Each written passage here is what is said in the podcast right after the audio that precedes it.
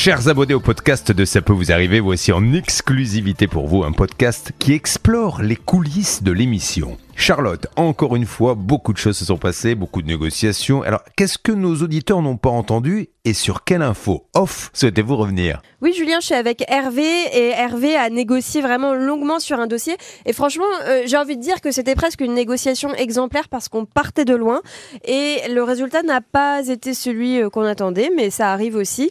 On va revenir sur le cas de cette dame qui, euh, évidemment, avait ce chantier de rénovation. Enfin non, c'était carrément une construction de maison catastrophique puisqu'il n'y avait absolument rien de fait depuis un an, à peine un trou creusé pour le vide sanitaire. Elle avait donné 54 000 euros. Euh, le bureau d'études qui était censé assurer cette construction avait plus ou moins disparu dans la nature. Enfin, en tout cas, il ne donnait quasiment plus de nouvelles. Hervé, tu as réussi à joindre ce monsieur de la société Omega, justement. Monsieur Bruno Calmels. Et la dame, c'est Madame Bouteba. Et euh, ça n'a pas été facile de, joindre ce monsieur, mais euh, grâce au, SMS que nous avons fait parvenir à ce monsieur Bernard et moi, au bout d'un moment, il m'a contacté par SMS, toujours un bon début, une première accroche par SMS. Je me suis présenté, je lui ai expliqué et euh, ensuite euh, nous avons discuté ensemble et je lui ai expliqué le cas et les raisons pour lesquelles je l'appelais. Et il m'a répondu suite à notre entretien téléphonique, je n'ai jamais pris ce chantier en maîtrise d'œuvre, n'ai pas signé de contrat de maîtrise d'œuvre avec Madame Bouteba, mais en revanche, nous souhaitons régler l'intégralité de la somme perçue à cette dame d'ici janvier 2023. J'ai des textos. Je me suis trompé à l'antenne parce qu'en fait, j'ai dit 50 000. Tu as bien fait de rectifier. Il s'agissait de 54 000 euros. Et là, à l'instant, je viens de recevoir un SMS comme quoi c'était bien 54 000 euros qu'il est prêt à verser à cette dame. C'est dingue. Donc, il est prêt à la rembourser de tout ce qu'il lui a pris. Mais oui. Donc, Et elle, euh... elle n'était pas d'accord. Et elle, alors là, c'était vraiment la surprise parce ah, que oui. quelques minutes, on avait quelques secondes pour en parler. C'était un peu compliqué euh, juste avant euh, midi. Et donc, j'ai annoncé, mais vraiment le plus rapidement possible, qu'elle allait rembourser. Et elle, très rapidement, elle a dit, je ne veux pas. Et moi, je peux vous raconter un petit peu les coulisses de mon côté cette fois, du côté du plateau où je suis avec Julien et l'avocate. C'était intéressant parce que juste après l'émission, Julien et l'avocate, qui était Anne Cadoré ce matin, ont vraiment conseillé à Madame Bouteba d'accepter cette proposition qui nous semble vraiment être la meilleure qu'on puisse imaginer puisque ce monsieur, de toute façon, on pense qu'il ne sera pas capable de construire mmh. la maison. Donc un remboursement, c'était vraiment l'idéal. Et malheureusement, cette dame maintenait sa position et on n'a pas compris pourquoi elle était euh, obtus, pardonnez-moi l'expression, parce que euh, en fait elle, elle voulait euh, sa maison ouais. et elle ne comprenait pas que malheureusement elle était euh, victime là de, de quelque chose qui, qui, pouvait être grave et que si elle euh, laissait pourrir entre guillemets la situation, elle risquait de ne jamais revoir son argent et de ne jamais avoir de maison non plus, donc euh, double peine. Ouais, mais Hervé, pardon, excuse-moi de, de, de, te couper, mais c'est important, mais Hervé ne vous dit pas qu'il a parlé aussi aux sous-traitants. Oui. Bernard, Après, ça va bien de ouais. oui.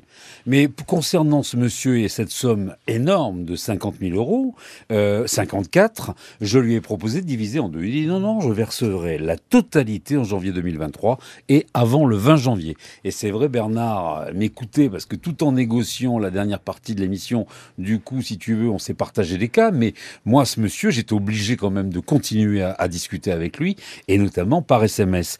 Et au bout d'un moment, j'ai essayé de joindre le sous-traitant euh, du groupe euh, Calac et, euh, et j'ai réussi à avoir ce monsieur. Par SMS, ça se passait plutôt pas mal. Quand je l'ai eu au bout du fil, ce monsieur avait beaucoup de mal à parler français. Mais en revanche, il s'est engagé à régler. Alors, je pensais qu'elle avait engagé des frais de location. En fait, elle a acheté un appartement en attendant que les travaux soient terminés. Et ce monsieur était prêt à l'aider. Maintenant, est-ce qu'il a bien compris ce que je lui demandais? Il s'est engagé verbalement au téléphone avec quelques difficultés dans, dans sa façon de s'exprimer. Mais là, encore une fois, c'est pour cette raison que j'en ai pas parlé et que j'ai réservé cette petite info pour les coulisses de la Charlotte. Et merci Hervé. Bernard, je crois que tu voulais quand même, juste pour terminer, euh, faire une mention spéciale, un petit euh, félicitation à une enseigne. Oui. C'est Monsieur Meuble. C'était pour le cas de Laurent qui avait versé 1500 euros d'acompte pour l'achat de deux canapés jamais livrés. Il voulait le remboursement parce que le délai était largement dépassé et le franchisé Monsieur Meuble refusait catégoriquement et il a continué de refuser et c'est carrément le franchiseur qui n'a aucune obligation qui a pris l'initiative de dire bon bah moi je rembourse. Oui Oui, je crois que Monsieur Gavaudan, il faut le féliciter hein, en tant que franchiseur Monsieur Meuble, c'est que quand il y a évidemment un franchisé qui ne joue pas le jeu, euh, et il m'avait dit en off, et c'est important de le dire euh, dans le podcast, euh, c'est que en fait, quand euh, le souci qu'il y avait, c'est que ce gars-là depuis trois mois ne répondait pas aux appels du franchiseur. Donc Ah. il avait déjà quelques dossiers, à mon avis, en cours qui posaient problème. Et c'est pour ça que Monsieur Gavaudan a tranché, a dit je suis franchiseur, je suis Monsieur Meuble, il n'est pas question qu'on salisse ma marque et je vais jusqu'au bout. Et il l'avait dit à l'antenne en- auparavant, je vais faire le remboursement si mon franchisé ne le fait pas, et il a tenu son engagement. C'est pour ça que je voulais qu'on en parle dans le podcast. Et est-ce qu'on peut supposer qu'il risque ce- cette entreprise de perdre son Son Sa agrément franchise, Oui, ouais, je son pense- agrément, Monsieur Meuble. alors, je peux pas parler pour Monsieur Gaudan parce que c'est lui qui fait évidemment le ménage dans son entreprise et dans ses, avec ses partenaires et ses franchisés. Mais il était très remonté, donc je pense à mon avis qu'il va lui tirer les oreilles. Je ne sais pas jusqu'où ça va aller. Ouais. Bon bah écoutez, merci les garçons. Euh, c'est cool de finir sur une bonne nouvelle pour Monsieur Meuble.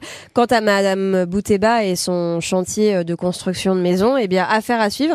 Il Mhm. me tarde de savoir euh, si elle va finalement accepter euh, le remboursement ou pas, mais euh, je pense qu'elle va revenir à mon avis à la raison et accepter cette solution qui semble vraiment être la meilleure. Mais en conclusion, quand nous tentons des négociations avec Bernard, on fait notre maximum pour faire plaisir à l'auditeur, au téléspectateur, mais parfois euh, on obtient, ça nous est arrivé d'obtenir plus que ce qu'ils avaient souhaité. Oui. Mais là, souvent, on essaie de trouver une cote mal taillée. Là, c'est plus qu'une cote mal taillée, c'est carrément le remboursement dans son intégralité. Je pense que là, il faut qu'elle réfléchisse, mais surtout, il faut qu'elle encaisse l'argent le plus rapidement possible, car ce monsieur, est-ce qu'il va tenir parole? Ça, c'est une autre question qu'on peut se poser, mais je lui fais confiance. Merci les garçons, à demain. À demain.